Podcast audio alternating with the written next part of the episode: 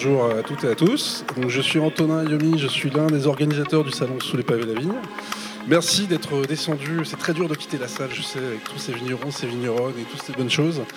Mais vous avez bien fait, parce que là, c'est un débat vraiment de, haut vol auquel on va assister. Donc je vais demander à nos trois personnalités du jour de nous rejoindre, s'il vous plaît, et Anne qui va nous servir de traductrice pour Alice Fering, qui, comme vous le savez, est américaine. Merci, merci pour elle et eux, merci beaucoup. Alors je vais vous présenter rapidement nos intervenants. Alice Fering qu'on ne présente plus, c'est-à-dire que c'est quand même la papesse des vins naturels, c'est ainsi qu'elle a été longtemps surnommée. C'est elle qui a fait trembler Robert Parker au moment où Robert Parker avait encore de l'importance. Aujourd'hui, il, il est pratiquement disparu et elle est toujours là. Voilà. À ses côtés, Sophie Nézet, qui est caviste à Paris depuis plusieurs années, dans le 12e. Je vous recommande de passer dans sa cave, c'est le ravitailleur. Elle a 4 ou 5 ans d'expérience euh, dans le vin en général et 3 ans dans le nature plus spécifiquement, en tant que professionnel, je veux dire, un peu plus.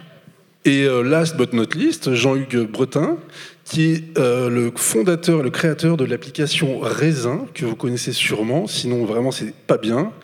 Elle est gratuite, vous pouvez la télécharger tout de suite. Et en fait, donc elle a été créée il y a presque 7 ans, c'est son anniversaire dans quelques jours si je ne m'abuse. Et c'est la seule en fait source de données chiffrées concrètes existantes au monde sur le vin naturel réellement. Donc il va vraiment nous donner des chiffres très intéressants sur, sur l'évolution du vin naturel, sur ce milieu en général. Voilà, donc je vous ai présenté nos trois intervenants. Anne Zunino, aux côtés de Alice Fering, qui n'est pas traductrice de métier, va faire de son mieux pour traduire les propos d'Alice. Donc soyez indulgents, évidemment. Donc d'abord, je vais vous poser un petit peu le, débat, qui est quand même plus complexe qu'il n'y paraît, parce que donc on va parler du vin naturel euh, et de sa démocratisation. Le titre du débat exact étant Le vin naturel est-il devenu trop mainstream? Donc c'est à double tranchant.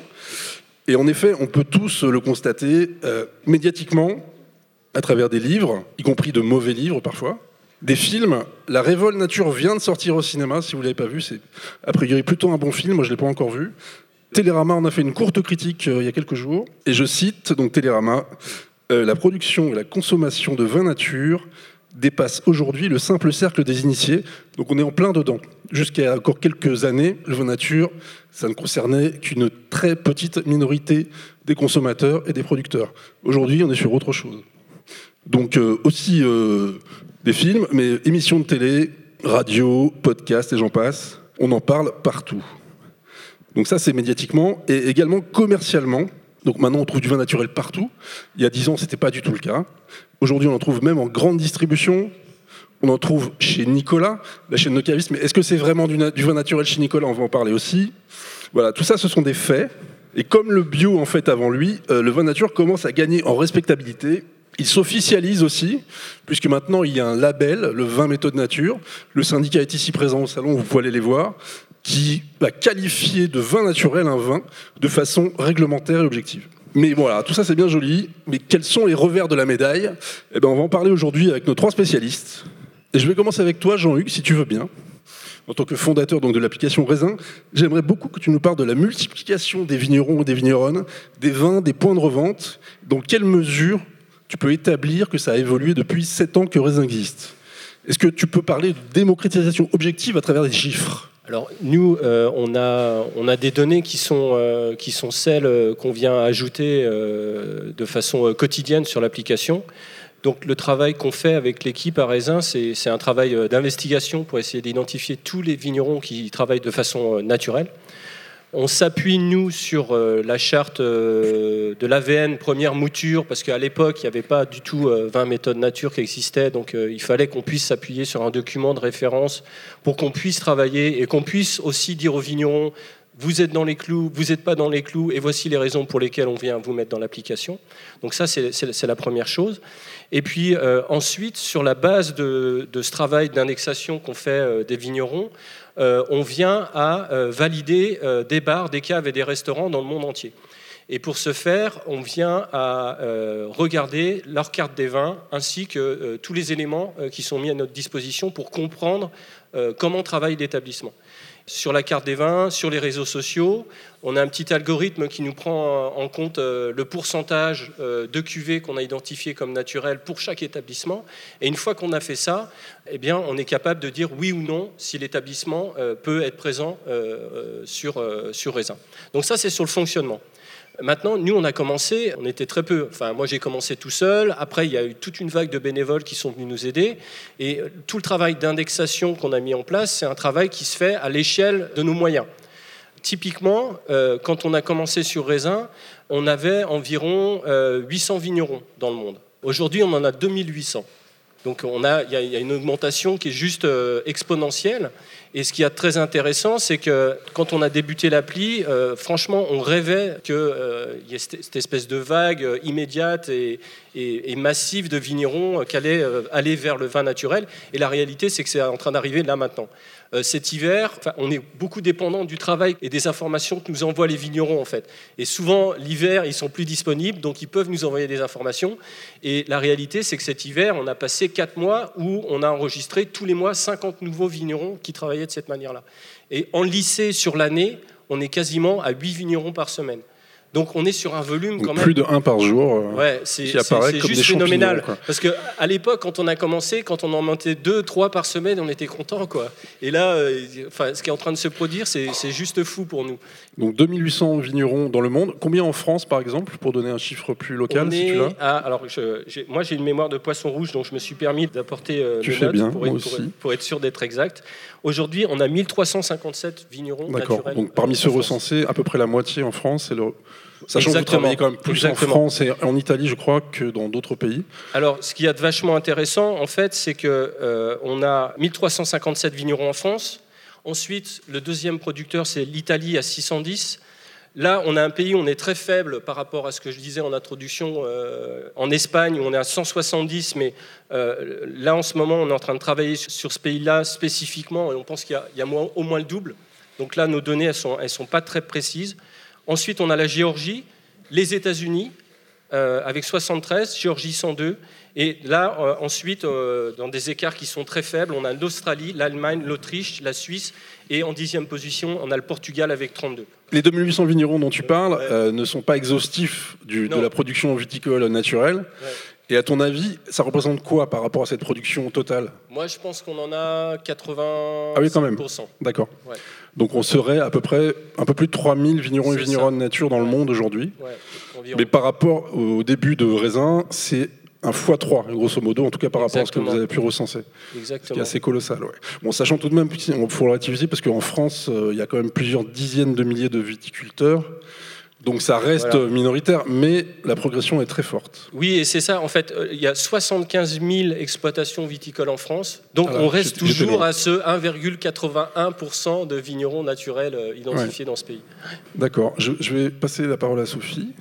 Donc toi, tu es caviste, donc tu es vraiment au contact euh, des clients du vin naturel, des clients, des clientes. Et est-ce que tu saurais dire, depuis que tu as notamment ouvert le ravitailleur, si le client type qui achètent du vin naturel a évolué ces dernières années ou cette, cette année Est-ce que tu perçois une évolution? Alors, euh, c'est pas évident de mettre des étiquettes sur tous les clients. J'aime pas trop faire ça de base. Et puis, je suis dans un quartier qui est un peu en dehors du, cœur de Paris, qui peut être qualifié, on va dire. Euh, on imagine souvent que c'est très bobo, en fait, quand c'est un peu galvaudé.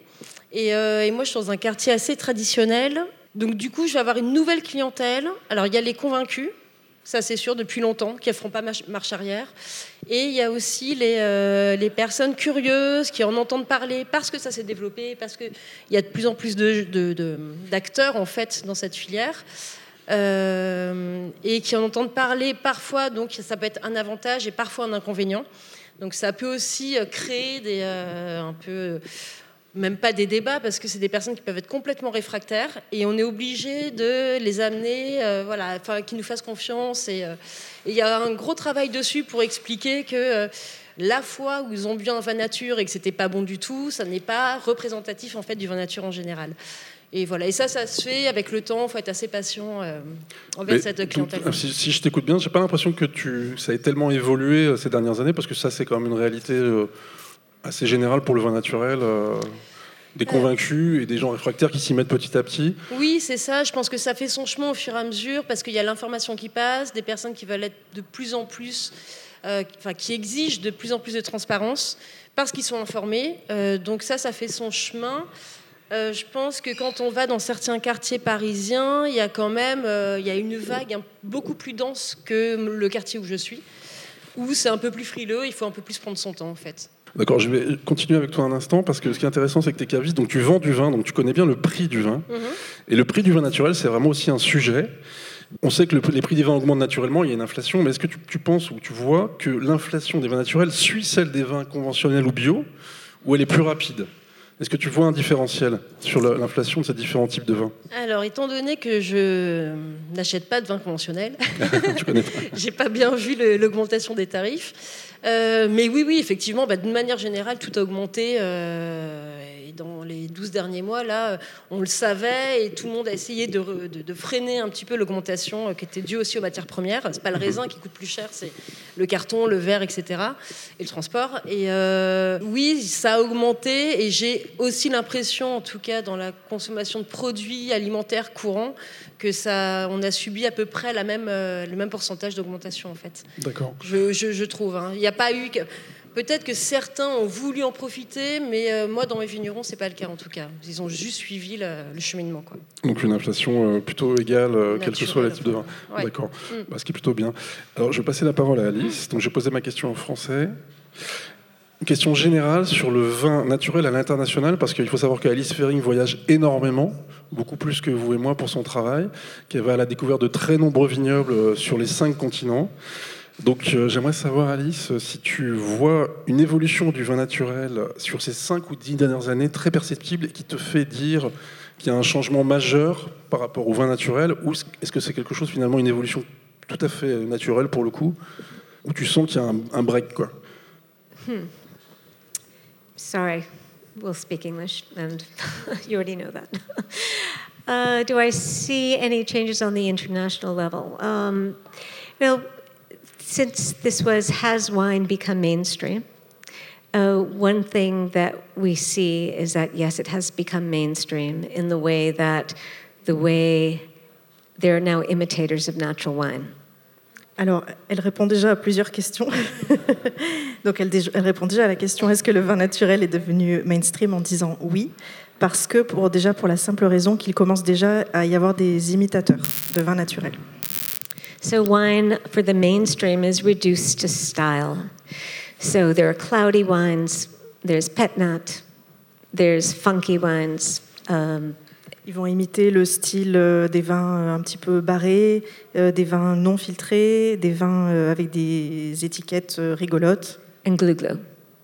And there seems to be a disconnect that natural wine can be good wine, that it can be vin de garde, that it is just wine. And this is I think, a natural part of the evolution of anything getting popular. It becomes reductive, not in a wine sense. Donc en fait, le fait qu'on ait réduit le vin naturel à ces aspects-là, les aspects euh, un petit peu euh, rigolos, pétnat, euh, barrés, c'est un processus naturel de, de l'évolution de n'importe quel phénomène qui devient plus populaire. En fait, on le réduit à des caractéristiques euh, caricaturales, So, certainly, it is mainstream in the way that people will have a whatever the wine category and a natural wine. So you have uh, there's a natural wine selection in the supermarket, in Trader Joe's in America. It's a big discount chain. They have a couple of phony natural wines. Sorry. Euh, donc le vin naturel est devenu mainstream au même titre que on a pu en fait le catégoriser comme euh, quand vous allez dans un supermarché, que vous allez avoir euh, les vins de telle ou telle région ou de telle ou telle couleur. Vous allez avoir aussi une étagère vin naturel, donc elle compare avec une chaîne de magasins type Lidl où vous allez avoir des vins qui sont qualifiés de naturels, mais en fait qu'elle décrit en tout cas comme factices, enfin, des faux vins naturels. But as far as the mainstreaming, I think next weekend There is a natural wine degustation in Amman, Jordan, which is incredible.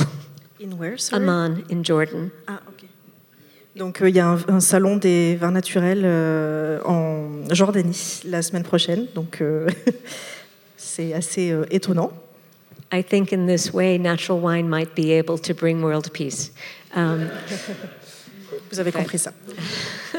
Donc le fait qu'il y ait du vin naturel en, en Jordanie, je pense que c'était aussi une façon de répondre à la question sur le développement du vin naturel à, à l'international. C'est assez symptomatique du développement du vin naturel partout, dans le monde.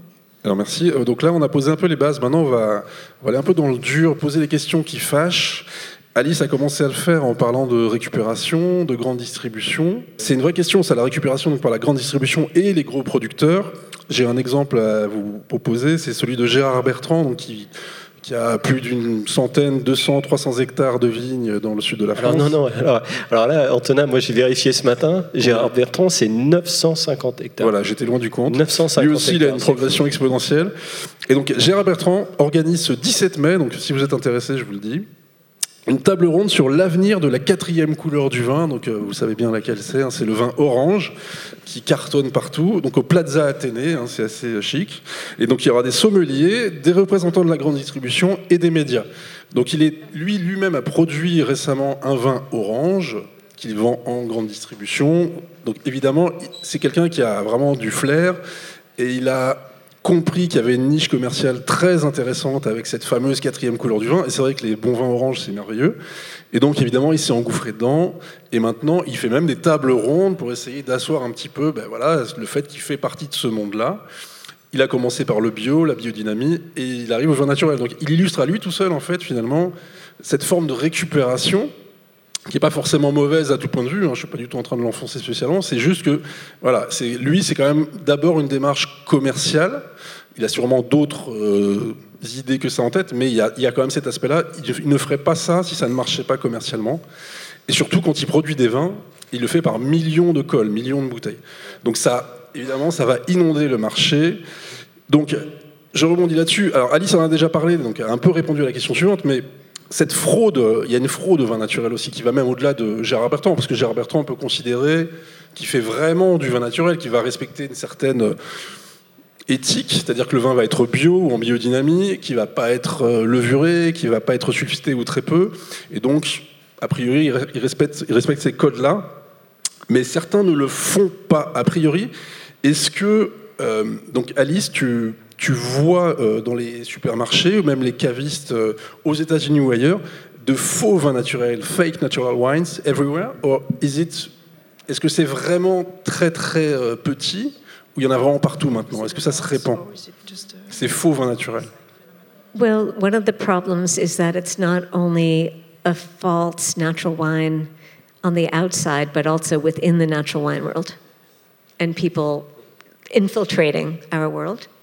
Um, but yes, I see quite a lot, especially in Italy, um, and a large, large part of big corporations that have one natural wine in their conventional lineup? Donc elle, euh, elle voit effectivement beaucoup de, de fraude. Elle voit notamment des, gens qui s'infiltrent euh, entre guillemets dans le milieu du vin naturel pour euh, faire passer leur vin pour des vins naturels et également des grandes entreprises qui font du vin conventionnel mais qui mettent en avant un peu comme un une espèce de vin arbre qui cache la forêt, une seule cuvée qu'ils labellisent comme étant naturelle. And when I talk about in the natural wine world, there are times that, many times lately, more and more, there are fewer faults and there's more filtration. Donc il y a de moins en moins de défauts et de plus en plus de filtration. And the wines are super flat, really flat. Les vins sont très plats. And that's one way, if you focus on the sulfites, and that's your only focus, if you do sterile filtration, you don't have to use sulfites. Effectivement, si vous voulez faire passer votre vin pour un vin sans sulfite, donc vous allez euh, le filtrer à à mort pour euh, éliminer toutes les possibles contaminations bactériennes. Et donc là, vous allez en fait euh, effectivement pouvoir vendre votre vin comme étant sans sulfite, mais en vrai, vous l'avez tellement filtré que bah, il a plus, il a perdu tout son tout son goût.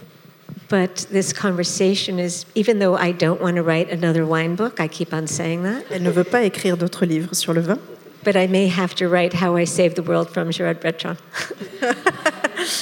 Donc elle va devoir peut-être écrire un autre livre, Comment elle a sauvé le monde, de Gérard Bertrand, comme elle avait écrit un précédent livre, Elle avait sauvé le monde, de Robert Parker, qui était donc un critique américain euh, très problématique. Oui, il n'est pas décédé, mais il travaille plus. Il s'occupe de ses chiens. Euh, bon, Alice, elle est très forte parce qu'elle répond à mes questions suivantes euh, avant même que je les pose. je voulais parler du goût du vin naturel. Alors peut-être Sophie, tu peux en parler aussi parce que tu, en tant que caviste, tu goûtes beaucoup de vin. Et donc est-ce que ce goût du vin naturel, qui, voilà, qui évidemment n'existe pas en tant que tel, qui est très varié, mais posons une question générale, le goût du vin naturel s'est-il lui-même démocratisé? Est-ce que les vins sont plus lisses qu'avant, finalement, les vins naturels?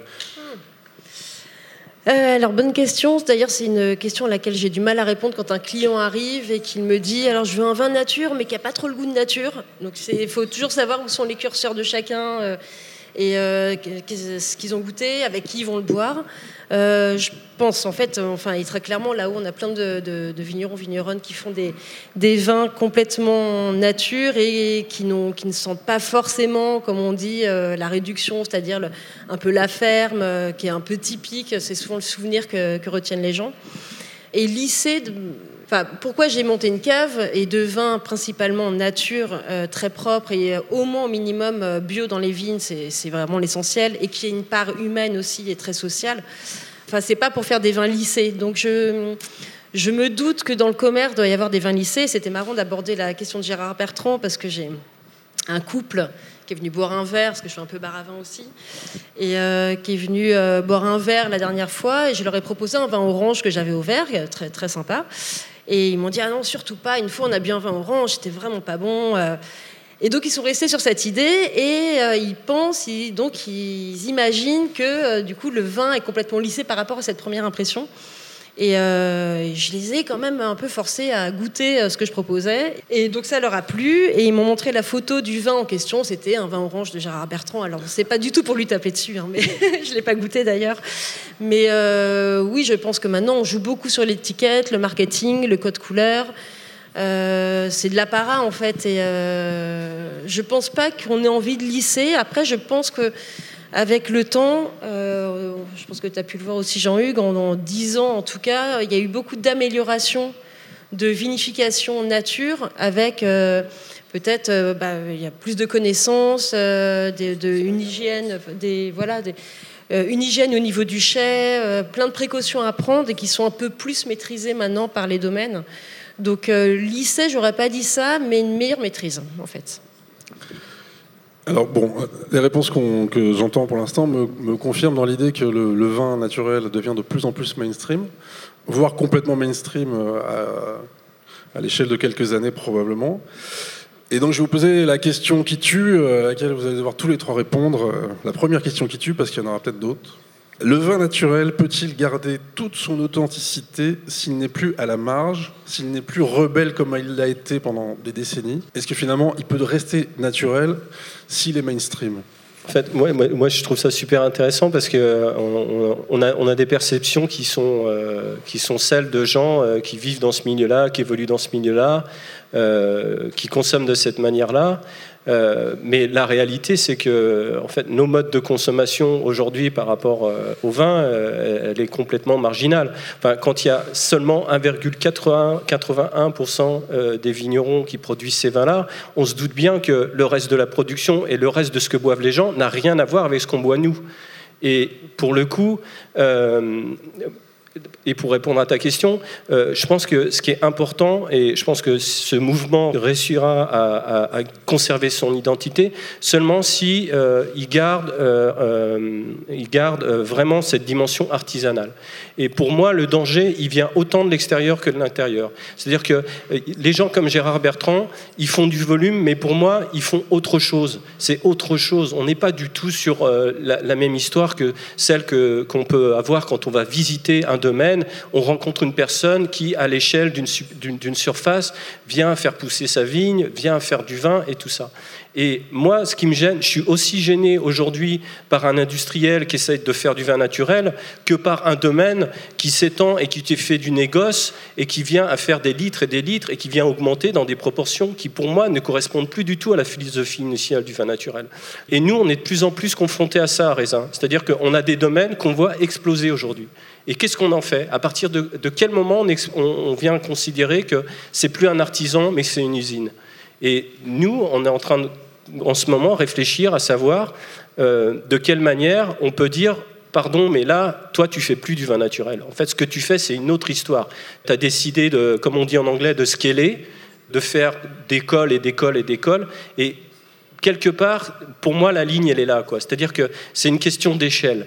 Et, cette échelle-là, il faut la définir et il faut venir à dire à quel moment, à quelle surface est-ce qu'un vigneron ne peut plus être considéré comme naturel. Sophie, ton avis sur la question de l'authenticité? Je suis vraiment d'accord euh, avec ce que tu viens de dire parce que, à un moment donné, il faut quand même cadrer. On vient vraiment d'un milieu qui était effectivement complètement underground, bien un peu punk, et c'est ce qui attire aussi, euh, je pense, euh, pas mal de monde.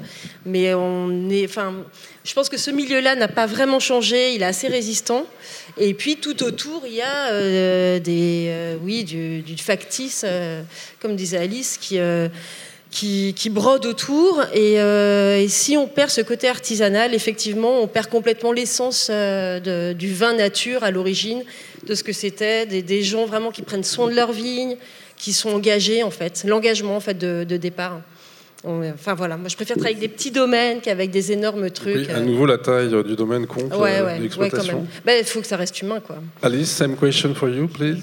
Many different answers to this question. Uh, the whole world is not going to be drinking natural wine because most people don't give a shit about wine, they just want to drink. Donc le monde entier ne va pas se mettre à boire du vin naturel parce que la plupart des gens s'en foutent de toute façon du vin, ils veulent boire tout court, ils veulent boire de l'alcool. So natural wine is mainstream and will be I think this is it because there will be in most shops that consider themselves good shops, there will be at least some natural wine in that shop. Donc le vin naturel est définitivement mainstream parce que de toute façon maintenant dans tous les euh, cavistes, toutes les boutiques de vin, on va trouver du vin naturel. And then if you look at the impact of natural wine on the whole wine world, it's profound. Quant à l'impact du vin naturel sur le reste du monde du vin, il est profond, il est important. It has revived regions that we would have never known about or drunk. I, so there was actually when I started writing, there was most of the world that I couldn't drink wine, but um, so it's revived Georgia. It there are amazing natural winemakers in Japan that is start, and those are the winemakers that will bring attention to the country. Donc le vin naturel a permis de mettre sur le devant de la scène des régions et des pays euh, qui produisent du vin qui étaient totalement inconnus avant, comme le, la Géorgie ou le Japon. Fancy regions like Burgundy have all, if there, there are a lot of, nat- well, some natural winemakers, but mostly everybody who's good has reduced their sulfur, has gone back to native yeast fermentation. And so even if it's not mainstream, it's had an effect. Donc même les grandes régions qui n'ont pas besoin euh, de se développer dans le vin naturel pour être euh, connues et bien se vendre ont quand même adopté des, des, enfin, des conduites euh, de vinification qui se rapprochent un petit peu plus de celles des vins naturels. Donc, ils vont avoir réduit, par exemple, leur dose de, sulfite ou avoir euh, eu la, moins, la, main moins lourde sur euh, la filtration. But also, let's talk really mainstream, like the Meilleur Sommelier de France concours. Donc, parlons de la chose la plus mainstream possible, qui est le concours du meilleur sommelier de France. Which I recently was at, and it was very funny. Elle y a assisté au dernier qui était il y a quelques semaines et elle s'est beaucoup amusée. So, if you watch the concours, there is no reality of natural wine there in the best sommeliers of the world. Donc dans ce concours, euh, le, le vin naturel n'existe pas. C'est comme s'il n'existait pas. But they're still thinking about it, and so I was asked to do a, a master class in natural wine for the people doing competitions. Donc ils, ne peuvent quand même pas faire complètement semblant que ça n'existe pas. Et en l'occurrence, ils ont demandé à Alice d'organiser une masterclass autour du vin naturel pour les participants au concours. And they were very proud of themselves that it wasn't in the main stage, but in the semifinals, there were two natural wines. Donc, euh, dans la, dans la demi-finale, euh, il y avait deux vins naturels à déguster. But in the next one, in three years, I'm sure there's going to be natural wine. And that is, you know, right now, I think you can't possibly have a good wine list without having something for us to drink. And uh, that will make a major impact once, what is it, 130 people who will compete will have to know about natural wine. Donc elle pense que sur la prochaine édition, il y aura plus de vins naturels et qu'on pourra vraiment plus l'ignorer et que des gens qui sont très euh, avancés dans le milieu du vin, enfin des gens qui sont vraiment des professionnels très investis, ne pourront vraiment plus faire l'impasse sur les vins naturels parce que là, ils seront vraiment présents à déguster euh, pour eux. But real natural wine will have to watch its back. You said it has to stay small. But we have another problem, the price, but that's a whole other thing. Because natural wine should be for the people, and now it's for the privileged because it's so expensive. Donc on a parlé du fait que pour rester euh, dans le même esprit, le vin naturel doit rester euh, sur des exploitations plutôt petites et à taille humaine. Mais elle voudrait aussi parler du problème du prix du vin naturel qui, pour elle, devrait être euh, un vin pour tout le monde et qui devient un vin pour les privilégiés. Une fois de plus, peut-être Alice a encore anticipé. Ma dernière question qui s'adressera à tous les trois, et euh, je voudrais une réponse assez courte pour pouvoir ensuite donner, vous donner la parole si vous avez des questions. Donc voilà, c'est très simple, c'est euh, où est-ce qu'on en sera dans 5 ou 10 ans à votre avis, vous qui êtes quand même des spécialistes de la question, par rapport au vin naturel, son évolution dans le monde, son développement, la façon dont il va être euh, débauché ou factisé par les gros producteurs, les gros volumes? Qui veut commencer? Bah, En fait, moi, ce que j'espère surtout, c'est que les acteurs euh, de ce mouvement restent unis. Parce que pour moi, c'est ça le plus grand danger, en fait. C'est-à-dire que, euh, que le projet initial reste le même. C'est ça qui est super important. C'est-à-dire qu'on fait des, vins à échelle humaine, qu'on vend en circuit court, euh, que ces vins-là viennent à créer de l'emploi, euh, qui viennent, qui viennent à, maintenir un réseau économique qui soit, qui, qui, apporte du sens en fait. Parce que, en fait, moi, ce que je trouve assez fabuleux avec ce mouvement, c'est que, euh, et par rapport à, la crise qu'on est en train de traverser, autant climatique, euh, économique, c'est que, en fait, il y a toutes les réponses dans le bain naturel. On est sur des exploitations qui font 6 hectares en, en moyenne, 6,8 hectares en moyenne, qui font vivre des familles entières. Ensuite, ces exploitations-là vendent quasiment en direct à des petits commerces de proximité. Donc, on, maintient une activité économique dans les centres-villes et euh, on est respectueux du, consommateur, parce qu'on ne lui fait pas boire n'importe quoi, on est respectueux de l'environnement. Donc là, on, a, pour moi, on a, quasiment la réponse à, toutes les interrogations du monde euh, compliqué dans lequel on est aujourd'hui. Et par rapport à ce que disait euh, Alice sur le fait que c'est des vins qui restent des vins de niche, mais enfin, moi j'espère, et j'espère que tous les gens qui sont présents ici ont, cet espoir-là aussi, c'est-à-dire qu'il ne faut pas que ça reste confidentiel, parce que si ça reste confidentiel, effectivement, ça restera des vins euh, pour, pour des gens, des CSP++, et, et, uniquement pour eux, et ça, c'est vraiment pas le projet. Le projet, c'est qu'on arrive à transformer la viticulture, et c'est à partir du moment où on va être capable de faire basculer le monde viticole dans autre chose, à savoir des productions à échelle humaine dans le respect de l'environnement, que là, on va pouvoir effectivement euh, permettre à tous de boire des vins euh, corrects. Et puis après, il y a d'autres sujets euh, comme l'emballage. tout le monde s'inquiète de son empreinte carbone quand on prend l'avion, mais moi je suis désolé, je pense que mon empreinte carbone quand je bois une bouteille et quand j'en ai bu énormément durant une année, il est catastrophique. Donc il y a plein de choses à repenser aussi sur les modes de distribution, sur les contenants. il y a plein de choses qu'on peut faire vachement mieux. Et c'est pour moi, c'est ça l'avenir. Et c'est dans les cinq ans, c'est les réflexions qu'on doit avoir tous collectivement en disant on fait du vin naturel, c'est bien. Maintenant, comment on fait pour le transporter mieux? Comment on fait pour le conserver mieux? En brûlant pas une bouteille à chaque fois qu'on boit un vin. C'est illogique, ça n'a pas de sens pour moi. Ça. Donc voilà, ça c'est un avis un peu idéal. Sophie, ton, ton avis sur l'évolution dans 5-10 ans? Euh, l'évolution, alors euh, c'est quand même venu en opposition, quand même. Enfin, au, départ, le vin nature, c'était venu en opposition à du vin très conventionnel et un monde du vin ultra fermé. Ce que j'aime bien, c'est que ce monde-là est en train d'ouvrir ses portes obligatoirement, et, euh, même les appellations. dans le vin nature, on retrouve beaucoup de vins de France, qui était une hérésie il y, a, 10 ans et même moins. Et je trouve que c'est important avec le changement climatique aussi qu'on puisse intégrer des nouveaux cépages, ne pas être fermé en fait sur, des, sur ce genre de contraintes. Euh, déjà cette partie-là, qu'il y ait plus de liberté en fait et qu'il y ait une prise de conscience que ça ne devient pas, euh, que ce soit moins obscur en fait pour euh, la, la, plupart des personnes, qu'on sorte un peu de ce carcan. Et après, la, réflexion sur le, sur le contenant, ouais, c'est ultra important aussi. Effectivement, je vends beaucoup de verre, j'en jette beaucoup aussi, et je me rends compte que ouais, le transport, le bilan carbone n'est pas terrible. Il va falloir améliorer ça. Merci. Alice What do you think? What do I think? Um, well, uh, one thing I hope is that in five years we find a cure or a way to avoid gutsuri. Donc elle espère que d'ici cinq ans, on va trouver une euh, solution pour euh, ne plus avoir le goût de souris dans le vin. Donc, je ne sais pas si c'est quelque chose qui est très clair pour tout le monde. C'est un des défauts du, du vin que vous pouvez avoir. Alors vous ne le sentez pas quand vous euh, sentez le vin, mais c'est quand vous le mettez en bouche et que vous avalez ou que vous crachez. Vous avez un goût euh, assez désagréable. Certains le qualifient de peau de saucisson ou de cacahuète rance. Voilà, donc c'est un défaut qui est lié en fait à une bactérie. It's the one fault that really... Apparemment, elle déteste ce défaut. Uh, other, uh, nothing else matters for me. Um, I think we're going to be seeing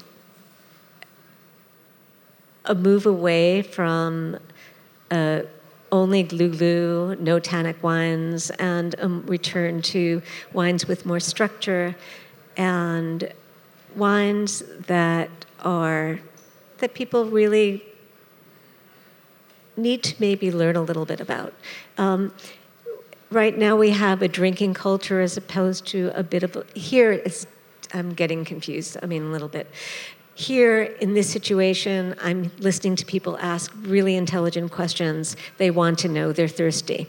But outside with the fashionable, fashionable people, they just really want to drink. And at some point, they're going to start learning a little bit more, and winemakers will stop making wine that they can get away with and wine that they should make. Donc aujourd'hui, dans le mouvement du vin naturel, il y a eu beaucoup de vignerons qui ont fait des vins très fluides, très faciles à boire, qu'on qualifie de glouglou. Donc elle pense qu'il va y avoir peut-être plus de diversité avec aussi des vins plus tanniques, plus structurés qui vont revenir aussi dans le vin naturel et pas que dans les vins traditionnels. Et que quand les vignerons arrêteront de faire des vins qui sont à la mode, entre guillemets, parce qu'on a compris que c'était une tendance qui marchait bien, donc le fameux vin glouglou, qui vont recommencer à faire des vins qui leur sont propres, peut-être qui correspondent plus à ce que ce qu'ils ont l'habitude de faire, euh, ce sera mieux.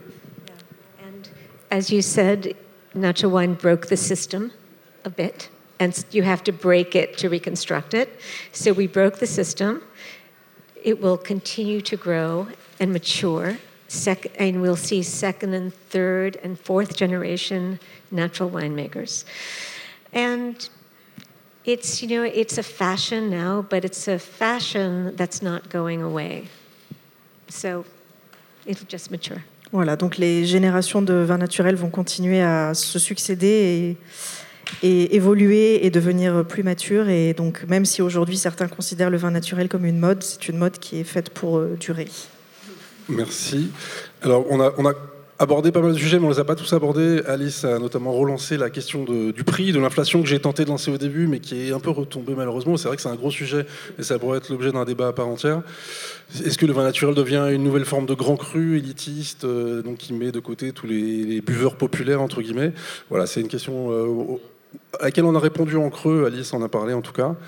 Mais maintenant, j'aimerais que, voilà, s'il y a des questions parmi vous, ce serait intéressant voilà, que vous interpelliez euh, l'un ou l'autre de nos intervenants. Si vous avez des questions sur ce sujet très vaste qu'on a abordé, euh, on a dit pas mal de choses, mais on n'a pas tout dit loin de là. Donc il y a peut-être des sujets que vous avez envie d'aborder, ou des, réflexions, des remarques que vous avez envie de faire. Si vous n'êtes pas d'accord, c'est aussi le principe d'un débat. À, à, intervenant de qualité, Olivier Grosjean, himself. Juste pour euh, rebondir sur ce que vient de dire euh, Alice, j'étais la semaine dernière à un salon euh, en Alsace qui s'appelle Zummerfact, la fête alsacienne, donc la jeune génération des vignerons nature d'Alsace. Il y a eu une discussion assez intéressante sur justement l'évolution du vin nature Ce salon, il a une petite dizaine d'années d'existence et euh, Florian Beckhardt-Verd, qui animait la discussion, a fait la constatation que la première année, en fait, ce salon a la particularité d'être, euh, les vins sont classés par style. Donc, euh, euh, c'est pas un vigneron qui est derrière euh, le tonneau de chaque vin, mais ils font goûter chaque style de vin, les, les pétillants naturels, les vins glou-glou, les vins de terroir, les vins orange, les vins rouges. Et voilà, ça permet de goûter, de comparer chaque style de vin en même temps. Et donc euh, la première année, faisait la constatation, donc ces jeunes vignerons d'Alsace, bah, il y avait beaucoup de pétillants naturels. L'année d'après, il y avait beaucoup de vins glouglou. L'année suivante, c'était le stand le plus fourni, c'était les vins oranges. Et puis cette année, bah, le stand le plus fourni, c'était les vins de terroir, donc euh, qui revendiquent donc leur spécificité de, de grands crus ou pas forcément donc euh, alsaciens, parce qu'ils ont à la fois amélioré leur façon de travailler et ils se rendent compte qu'en vinifiant de façon naturelle, on peut, euh, on peut vraiment marquer marquer le terroir et produire des vins de, qualité qui ne sont pas uniquement des vins euh, glouglou, même si on va trouver euh, euh, tous ces styles de, vins dans leur, dans leur production. Et ça, je pense que, enfin, eux, ils en sont conscients, ils ont amélioré leurs pratiques, ils savent corriger les défauts, et c'est une des évolutions possibles. Donc, enfin, la vinification naturelle peut aller vers vraiment une qualité qui se rapproche, qui est supérieur forcément, mais de, des, vins qu'on peut produire en vinification plus conventionnelle quand on a l'approche terroir euh, bourguignon, bordelais et sortir des, des, crus classés. Et justement, ces vinifications naturelles, en utilisant moins de soufre, pas d'intrants, enfin de choses comme ça, permettent vraiment de, de sortir des grands vins de, terroir. Et je pense que ça va être une des évolutions euh, potentielles. Merci Olivier. Est-ce qu'il y a une autre question, réflexion, remarque, critique? Bonjour, euh, j'ai une question ou plutôt une réflexion concernant le prix et le fait que les domaines devraient rester petits. Euh, ma réflexion aujourd'hui, c'est que moi, j'ai euh, aussi de plus en plus de mal à acheter de vin naturel parce que c'est des prix qui augmentent. Est-ce que le fait de devoir absolument vouloir rester petit et que le domaine reste petit, ça n'empêche pas finalement d'avoir des vins qui soient peut-être moins chers et plus abordables pour des personnes qui sont soit sont nos clients qui découvrent le vin naturel, soit pour des gens qui ont moins de moyens et qui seraient peut-être contents d'acheter euh, du vin euh, de négoce, donc naturel, mais en négociant. En fait, voilà, quelle est notre responsabilité, nous, en tant qu'acteurs du vin naturel, de vouloir continuer à travailler avec des petites, des petites structures, mais vouloir continuer à proposer des vins qui soient au meilleur prix euh, possible ou placer le, finalement la barrière. Voilà. Je ne sais pas, je n'ai pas la réponse. Bah, pour le coup, ça, ça, rejoint un peu ce que je disais tout à l'heure, quoi. Savoir qu'aujourd'hui, euh, on, est, on est quand même sur un nombre d'acteurs euh, très limité. 1,81% des vignerons, enfin c'est anecdotique, voire confidentiel. Euh, l'idée, ce serait vraiment de démultiplier, parce que une des raisons aussi pour lesquelles euh, le, prix du vin a augmenté, c'est que la demande est plus forte que l'offre. Et pour le coup, euh, ça met une pression supplémentaire et sur, euh, enfin, sur toute la chaîne, quoi, que ce soit euh, les cavistes, les, exploitants viticoles, et, et, eux se retrouvent à devoir ben, rehausser leurs tarifs à un moment donné, parce que ben, la réalité, c'est qu'eux travaillent dans le respect de l'environnement et, et, font les choses bien, et il y a un moment, il faut qu'eux aussi réussissent à vivre de leur travail. Moi, quand j'ai commencé à boire du vin naturel en 2010, on, trouvait facilement des bouteilles à 10 euros. Mais vraiment, et c'était n'était pas la majorité, mais il y en avait énormément. Il y avait un choix qui était assez incroyable. Euh, aujourd'hui, ces bouteilles-là, elles sont à 14, dans, à 13, 14, très souvent. Donc là, forcément, il y, a un gap qui s'est créé, mais qui est, plus lié au succès du vin naturel. Donc en fait, il faut qu'on arrive à trouver cet équilibre, et cet équilibre-là, il est nécessaire, et il s'imposera uniquement si on est capable d'avoir plus de vignerons qui font ces vins-là. Et à partir du moment où il y aura plus de volume, forcément, on arrivera à avoir des tarifs qui sont plus intéressants. Mais là, aujourd'hui, clairement, c'est pas possible. Maybe Alice, you can answer also this question because you So what's the solution between uh, the uh, little surface and the little price? Uh, a little surface. Well, uh, we have it much tougher in the United States, or at least I do, where I find that the wines that I want to drink are between 25 and 30, and often more, and that's too much, but thank goodness I can buy wholesale. Donc la plupart des vins euh, qu'on peut trouver aux États-Unis euh, sont entre 25 et 30 dollars la bouteille euh, pour le vin naturel. Unfortunately, I think the answer is that more winemakers are going to make negos as well, that they can put out at a lower price. And I saw some instances upstairs um, where I like S- Satellite, uh, is that Satellite from? Satellite. Yeah, they, they have a couple of. Um, you know, like well priced wines that are drinkable and maybe for every day. And so we buy things like that or a Pepin, is it Pepin from Pépin. Alsace? Donc elle dit qu'une des solutions pour euh, garder des Yeah. prix raisonnables pour les vignerons, c'est de Oui. faire du négoce. So I think it's uh, Negos is a possibility. Uh, I was, it was interviewed about this yesterday. I think that for may have to there will be more machine picked and Negos. That's so people can have something to drink every day. If we're going to drink every day, or we drink less, but we drink better, Donc un des compromis, c'est which is aussi not a que po- you know not a good answer. un des compromis, c'est aussi donc euh, bah, par exemple d'utiliser les machines euh, qui vendangent au lieu que ce soit des vendanges euh, humaines ou le négoce. Donc voilà, il faut, après c'est un équilibre euh, à trouver entre euh, si on veut boire du vin tous les jours à un prix raisonnable, il faut qu'il y ait ce genre de compromis, ou alors c'est nous qui devons boire moins de vin. Mais ce n'est pas la solution, dit-elle. J'aurais peut-être une, une- J'ai envie d'ajouter quelque chose. C'est, euh, ça, ça peut être une partie de la solution. Euh, c'est le côté coopératif en fait de- des échanges entre les vignerons, chacun entre eux, quand ils se prêtent du matériel, quand ils échangent du savoir. euh, et, euh, et en tant que caviste, on essaye de le faire. Alors euh, c'est pas toujours évident. En plus moi j'ai pas le permis, donc euh, c'est pas évident avec mon vélo et ma remorque de, trimballer mes cartons, mais de, faire des achats en commun avec à plusieurs cavistes et d'aller les chercher, ça minimise les frais de transport par exemple. Et je pense qu'il y a plein d'idées comme ça, mais on reste dans des petites échelles, c'est ça que j'aime bien.